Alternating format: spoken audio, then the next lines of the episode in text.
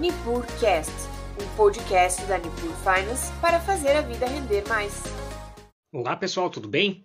Vamos iniciando mais uma edição dos Insights Semanais, falando sobre os principais acontecimentos da semana na economia e nos mercados é, no mundo afora.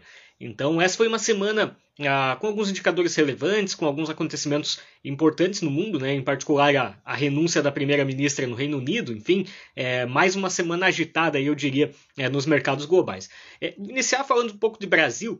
É, no Brasil, o calendário de indicadores econômicos não estava tão é, robusto, não havia tantos indicadores a serem publicados. Os principais foram o IBCBR, é, ainda de agosto, né? ele vem com uma certa defasagem, e ele é uma, uma estimativa do crescimento do PIB é, mês a mês. Então, o IBCBR ele veio com uma queda de 1,13%, acima do esperado, né? quer dizer, um recuo uh, de julho para agosto na, na, atividade econômica. É momento ainda complicado, né? questão de juros altos, questão de cenário eleitoral e o, os próprios eventos no mundo né, penalizaram um pouco esse crescimento né, de julho para agosto. Só que lembrando que a gente vinha numa sequência de crescimento muito forte, então esse resultado não foi fora de contexto, né? não chega a ser algo que é, preocupe em termos de crescimento para o restante do ano. Também tivemos o IGP-10, que é o índice geral de preços, calculado aí pela é, Fundação Getúlio Vargas, e veio com uma queda de 1% no IGP-10. Né? Você esperava 1,1%, quer dizer, pelo IGP-10, como ele vai até, ele pega até o dia 10 de, é, do mês, então ainda tivemos deflação, quer dizer, no começo de outubro ainda pesou mais o efeito é, de setembro. Então a para outubro se espera já uma inflação positiva, embora ainda é, modesta, né? Então, a, depois de, de, três meses com IPCA negativo, que foi o que aconteceu lá atrás. E ainda dentro do cenário econômico brasileiro, temos aí a pauta eleitoral, né? Obviamente, segundo turno se aproximando, é, o debate se torna mais intenso, né? Tivemos uma semana bem agitada no, no âmbito político e com certeza uma eleição que, que vem se mostrando muito acirrada, né? Então, é, até o dia 30, é, esse, esse noticiário econômico, ele também é, é bastante marcado aí pelos eventos políticos que, que estão ocorrendo no país. Uh, fora do Brasil, falando a nível de mundo, uh, tem nos Estados Unidos os dados aí um pouco é, discrepantes aí eu diria, né? Por um lado, a gente tem visto uma desaceleração modesta na atividade econômica, é, com dada alta de juros, uh, e assim esse contraponto entre é, desaceleração que não está acontecendo no ritmo esperado e a inflação que, que vem persistente é, tem mudado as expectativas, é, direcionando a uma taxa de juros mais alta. Quer dizer, é, o que se espera é que na próxima reunião do Fed é, a gente tenha uma alta de 0,75% nos juros. Então, o, o que corroborou com isso essa semana? Produção industrial de setembro veio forte, né, veio 0,4% acima do esperado, e os pedidos iniciais de seguro-desemprego na semana foram de 214 mil, foram abaixo dos 230 que era o esperado. Uh, até as vendas de casas usadas foram um pouquinho menores do que uh, o esperado, caiu 1,5% a venda, a venda de casas, uh, se esperava acima de 2% a queda. Então, o que isso indica? Atividade econômica resistente, quer dizer, é, demorando para começar a voltar uma trajetória mais suave, e então os juros devem vir ainda é, com alguma vontade, quer dizer, na, a, o Fed ele tem margem para trabalhar os juros com, com um pouco mais de agressividade, porque a atividade econômica tem se mostrado é, robusta e a inflação resistente. Então, é, é, os dados da semana acabaram convergindo para isso. E nesse contexto a gente viu é, taxas de juros, até taxas mais longas, aí de 10 anos na economia americana, aumentando muito aí é, nessa semana, batendo aí os maiores níveis em 15 anos. Então a expectativa realmente é que o Banco Central americano tenha que fazer um esforço para segurar a inflação, já que o nível de atividade é, tem se mostrado bastante robusto. Na zona do euro, é, Reino Unido também, né? Reino Unido e zona do euro, na Europa, é, nos principais países da Europa, é, nós vemos um contexto um pouquinho diferente. Lá a inflação muito, muito pesada, mas já sinais de desaceleração econômica. Se a gente olhar para a zona do euro, os principais indicadores da semana é, foram a, a revisão do, da inflação em setembro, quer dizer, veio em 1,2% a alta da inflação em setembro na zona do euro. Muito alto, muito pesado e atingiu 9,9% no, no acumulado de 12 meses. Então a gente vê a Europa com a inflação é, batendo os 10%. É, lembrando que o Brasil está em 7,17, quer dizer, a Europa com a zona do euro, né, é, tradicionalmente uma região de inflação baixa, é, com inflação bem acima da, da brasileira.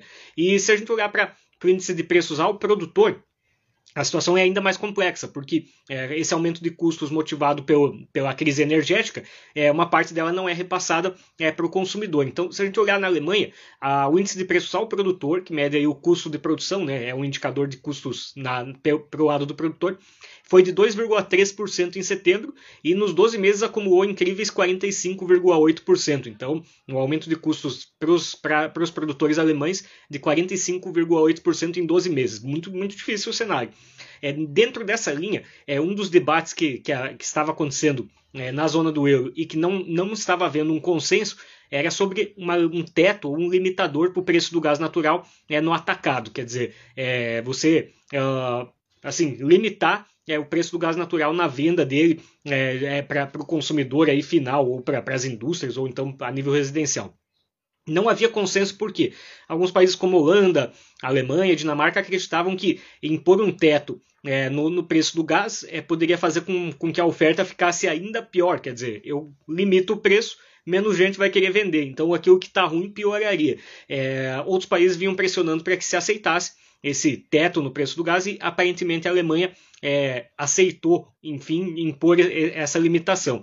Então, é, o argumento foi de que não tem mais muita oferta para travar, quer dizer, a oferta já não está vindo, não está vindo da Rússia, é, se travar o preço não vai mudar muita coisa.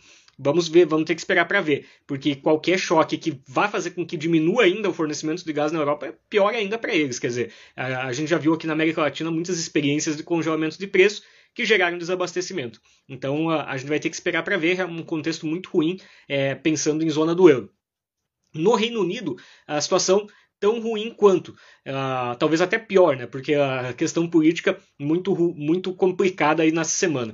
É, no Reino Unido, o índice de preço ao consumidor em setembro foi de 0,5% e com isso a inflação atingiu 10,1%, quer dizer, uma inflação extremamente elevada.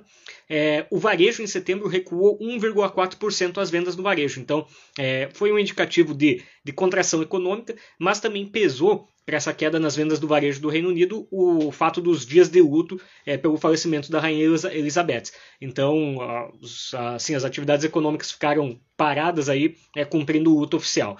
Ah, nesse cenário já meio caótico do Reino Unido, nós tivemos uma sequência de fatos. Né? O Boris Johnson, que era o antigo primeiro-ministro, acabou tendo que pular fora do barco, acabou tendo que, que renunciar. É, depois de uma série de escândalos, de festas que ele deu é, durante a pandemia, na época que ele ia na TV e pedia para todo mundo ficar em casa e fazia festa lá na, a, a, enquanto, nesses momentos. Né? Então, totalmente inadequado, ele acabou renunciando. É, quem entrou no lugar foi a Liza Truss. É, e ela entrou com um plano econômico bem estranho, aí, com, que envolvia congelamento do preço de energia, envolvia cortes fiscais, e, e acabou gerando uma confusão é, no, na economia do Reino Unido, porque a parte fiscal deterioraria muito rápido. É, você teria uma queda na receita, já que você está pensando em cortar tributos, e ao mesmo tempo um aumento de gastos para subsidiar esse congelamento de preços da energia. É, o mercado reagiu de maneira muito ruim, a Libra derreteu, é, o spread dos títulos britânicos foi para as alturas, ah, muita gente opinou contra, o FMI falou que, que a ideia não era boa, é, Moody's, que é a agência de classificação de risco, falou que não era uma ideia boa. No fim, primeiro o, o, o ministro da Economia no Reino Unido é, acabou abandonando o projeto e pulando fora, quer dizer, pediu, uh, pediu a renúncia do cargo, e na sequência a primeira-ministra, a Truss também. Então a ideia não avançou, foi ruim, o mercado pa passou por cima, ela falou que não, não conseguiria cumprir com o mandato da maneira adequada depois do ocorreu, e pediu fez o pedido de renúncia. Então, é, foi a, o, a, o, período de tempo mais curto de um primeiro-ministro no Reino Unido, 45 dias. Então, a gente vê o quanto a confusão está grande, né, na, pegando zona do euro e Reino Unido.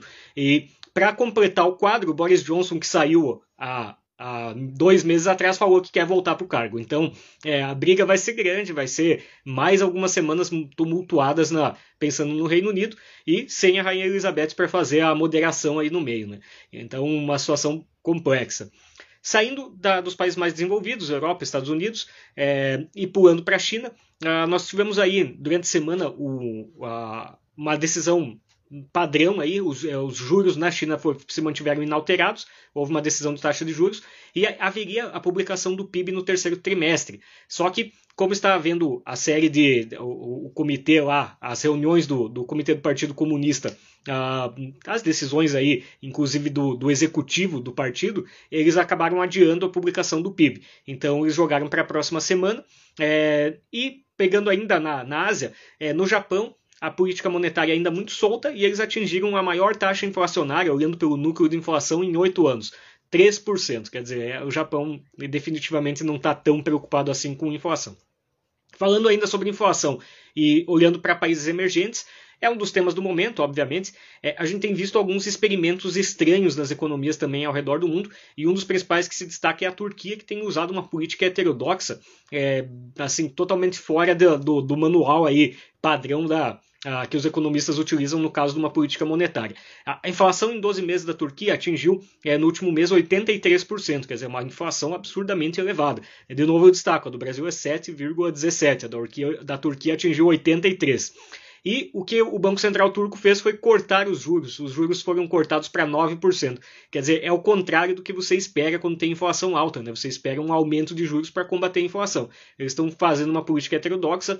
É difícil entender exatamente a, a, qual é o racional. É muito, muito provavelmente eles olham tudo como um choque de oferta, mas a, ah, algo bem disfuncional.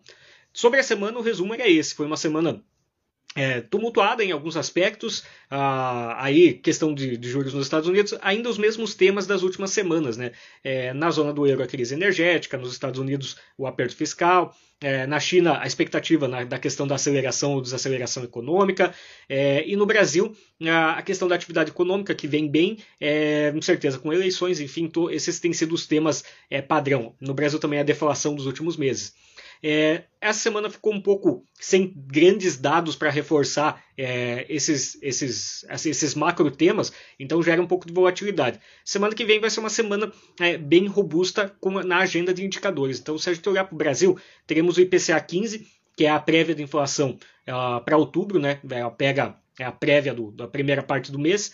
Teremos a decisão de taxa Selic, é, se espera que, que a taxa fique inalterada. A gente espera que o Banco Central mantenha em 13,75 e teremos também dados de desemprego no Brasil na semana que vem.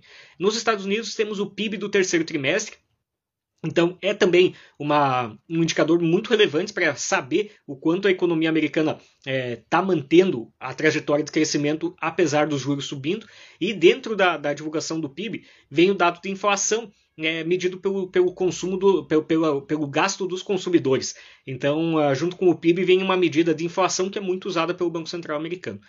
Na zona do euro, também muitos dados importantes. É, tem decisão de taxa de juros e deve ter mais altas de juros. É, a zona do euro também resolveu olhar com mais atenção para a inflação, apesar da atividade econômica apanhando um pouco. Temos o PIB da Alemanha no terceiro trimestre, que também é um indicador importante para ver o quanto a crise energética maltratou é, a, o principal país da, da zona do euro aí na, nesse último trimestre. E também temos dados de inflação de alguns países é, já para outubro, né? Os primeiros dados de Espanha, Itália e Alemanha. Então, é bastante agitada a agenda. Na China deve ter a publicação do PIB do terceiro trimestre, também na semana que vem. Uh, isso se, se for cumprida a promessa aí uh, depois do, do primeiro adiamento. E te, deve ter dados de produção industrial. Então, uma semana, semana que vem, uma semana agitada. No Brasil ainda também semana que precede aí as eleições e a gente segue acompanhando os mercados.